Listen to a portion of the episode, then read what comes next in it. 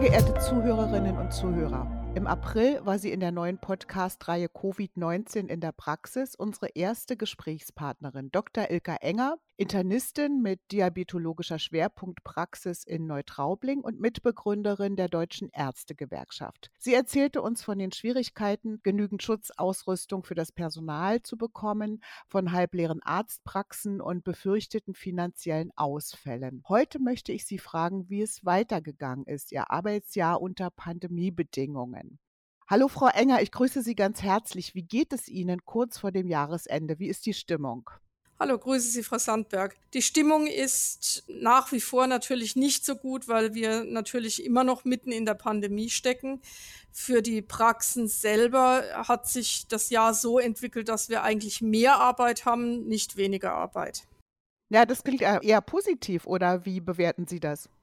Naja gut, die Arbeit ist eine andere. Also wir haben sehr viel letztendlich natürlich mit Erklärungen zu tun bei den Patienten, gerade jetzt, nachdem äh, bekannt wird, dass äh, Impfungen wohl noch dieses Jahr möglich sein werden ist das durchaus etwas, was unsere Patienten natürlich auch beschäftigt. Und das Zweite ist natürlich auch, dass wir äh, durchaus erleben, dass wir als Terminpraxis natürlich immer mal wieder auch einen Anruf bekommen. Äh, ich bin jetzt Kontaktperson. Ähm, wie sieht das aus? Kann ich meinen Termin wahrnehmen? Äh, wie funktioniert das Ganze? Also wir haben durchaus auch sehr viel Gesprächsbedarf mit unseren Patienten. Hm, Sie haben ganz andere Aufgaben, auf die Sie sich eigentlich nicht richtig langfristig vorbereiten konnten, weil das ja alles wirklich ganz neu ist. Welche Fragen haben denn Ihre Patienten bezüglich der Impfung? Die gehören ja bestimmt zum großen Teil zur Risikogruppe, die mit zuerst geimpft werden soll. Ja, das ist durchaus richtig. Ähm, wir haben sehr viele Diabetespatienten aufgrund unseres Spektrums und die haben natürlich Fragen, wie sieht das jetzt aus? Wie ist das mit der Impfung geplant? Wird die Impfung bei uns in der Praxis gemacht? Ähm, Gibt es Impfzentren? Wie werde ich informiert und so weiter und so fort? Und natürlich auch die bange Frage, so unter dem Motto, das ist ein ganz neuer Impfstoff. Was äh, passiert jetzt da? Ist es sinnvoll, äh, mich jetzt gleich impfen zu lassen oder sollte ich eher noch ein bisschen zuwarten? Haben Sie denn zu all diesen äh, wirklich nicht ganz einfachen Fragen auch abschließende, kompetente Antworten oder haben Sie selber auch noch Fragezeichen im Hinterkopf? Ich denke, auch wir als Mediziner haben natürlich noch Fragezeichen im Hinterkopf, insbesondere nachdem ja äh, der neue Impfstoff von BioNTech beziehungsweise von Moderna ein ganz neues Wirkprinzip hat, das wir im Prinzip als, als Mediziner auch noch nicht abschließend beurteilen können. Also insofern ähm, bin ich manchmal da auch ein bisschen zögerlich, meinen Patienten zu, äh, zu raten, sich impfen zu lassen, auch aufgrund der Tatsache, dass es natürlich Nebenwirkungen geben könnte ja, die wir bis jetzt noch nicht absehen können. Also es ist so ein bisschen zwei Seelen, ach, wohnen ach in meiner Brust.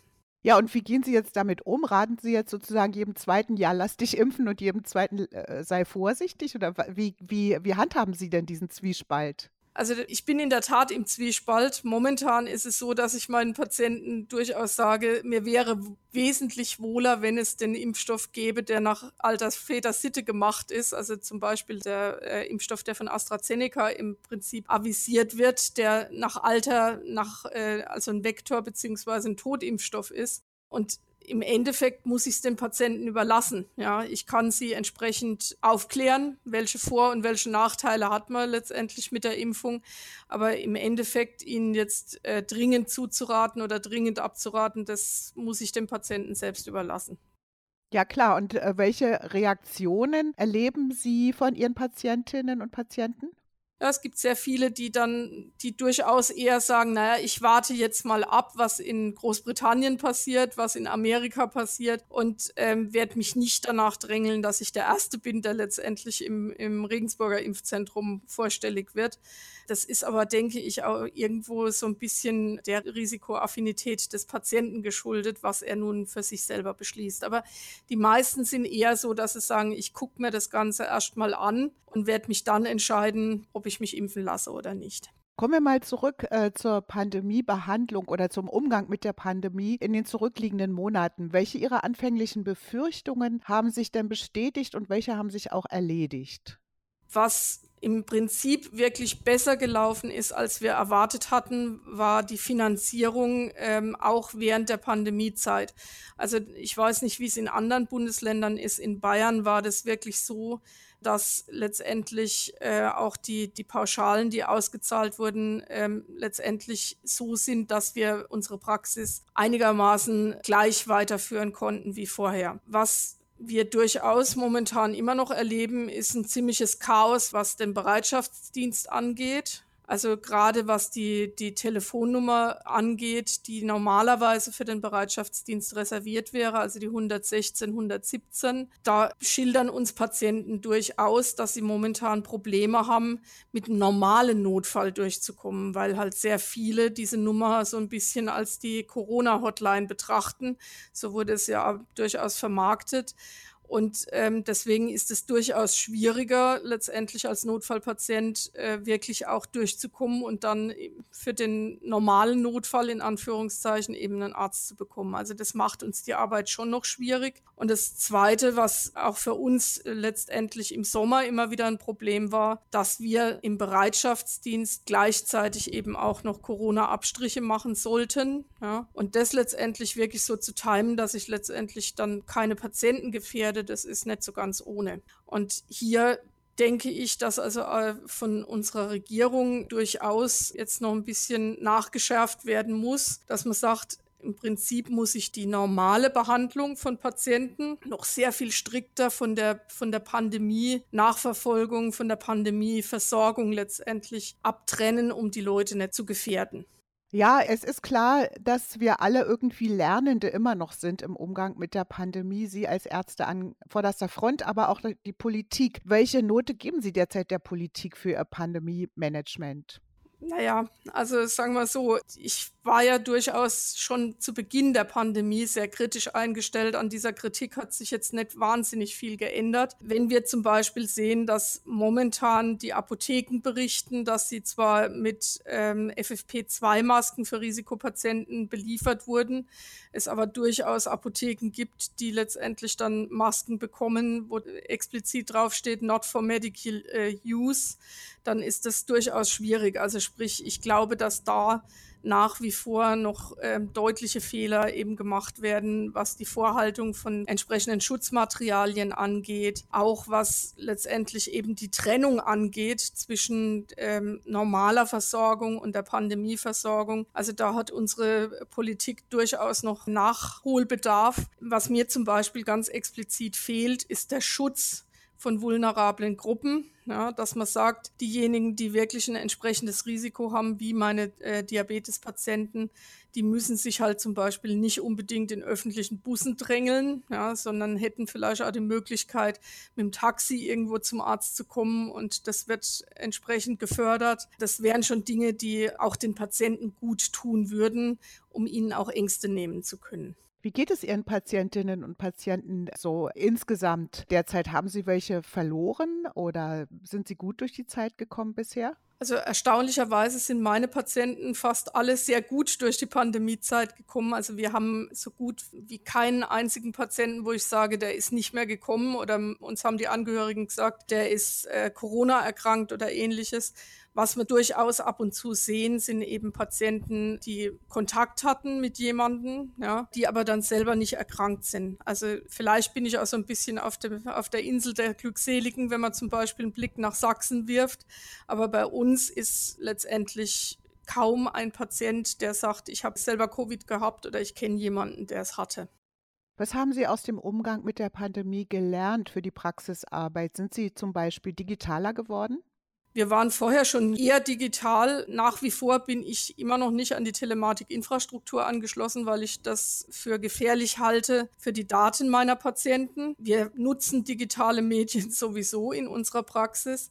Was man sich letztendlich schon überlegt hat, ist, stimmt unser Hygienekonzept? Müssen wir da nachbessern? Das haben wir durchaus auch getan. Ich habe zum Beispiel auch geleistet, mir einen UVC-Luftwäscher anzuschaffen, sodass ich meine Patienten im Wartezimmer eben wohl wohler oder sicherer fühlen. Also von der Seite her haben wir schon noch mal nachgebessert, aber digitaler geworden sind wir deswegen nicht. Also wir haben auch unsere Patienten früher schon durchaus auch mal telefonisch beraten, weil das beim Diabetes sich durchaus anbietet. Ja. Aber ich habe weder eine Videosprechstunde eingerichtet noch sonst irgendwas.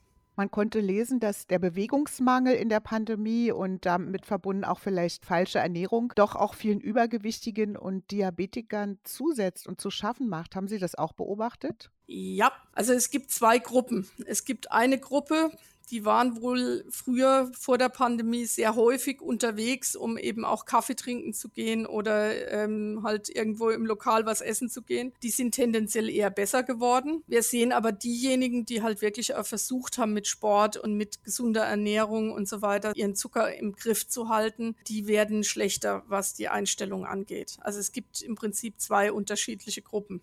Hm. Sie müssen also beide ganz differenziert im Auge behalten und auch immer ganz auf die individuellen Bedürfnisse reagieren. Aber das ist sicherlich sowieso Ihr Alltag, oder?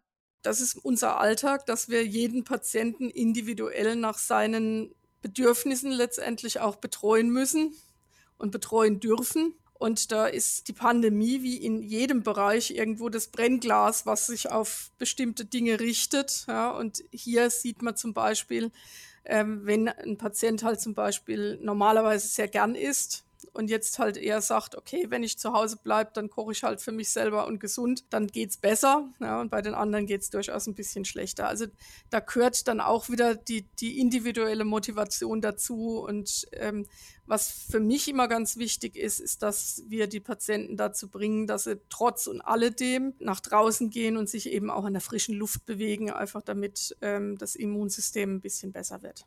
Wir sind ja mittendrin in der ganzen Problematik und wissen noch gar nicht, wie es weitergeht. Mit welchen Erwartungen starten Sie denn als Ärztin ins neue Jahr? Also sagen wir, ich werde jetzt erstmal beobachten, was mit den, mit den Impfungen passiert. Ich stehe durchaus dem Lockdown eher etwas kritisch gegenüber, den wir momentan haben, weil ich der Ansicht bin, man hat gesehen, dass dieser sogenannte Wellenbrecher-Lockdown uns zwar ein bisschen weniger letztendlich starke Anstiege gebracht hat, aber eigentlich an der, an der Menge der Infektionen nicht viel geändert hat. Und ich habe durchaus die Befürchtung, dass das vielleicht auch jetzt durch diesen noch stärkeren stärkeren Lockdown sich nicht so verändern wird, wie wir uns das vorstellen, sondern dass letztendlich auch die Covid-19-Erkrankung ein saisonales Geschehen ist und dass dieses saisonale Geschehen, dass wir versuchen können, ein bisschen was dran zu ändern, aber dass wir uns vielleicht zu viel zumuten, wenn wir sagen, wir können das durch die Maßnahmen beeinflussen. Ich glaube, dass andere Maßnahmen wesentlich sinnvoller wären, wie gesagt, zum Beispiel der Schutz vulnerabler Gruppen,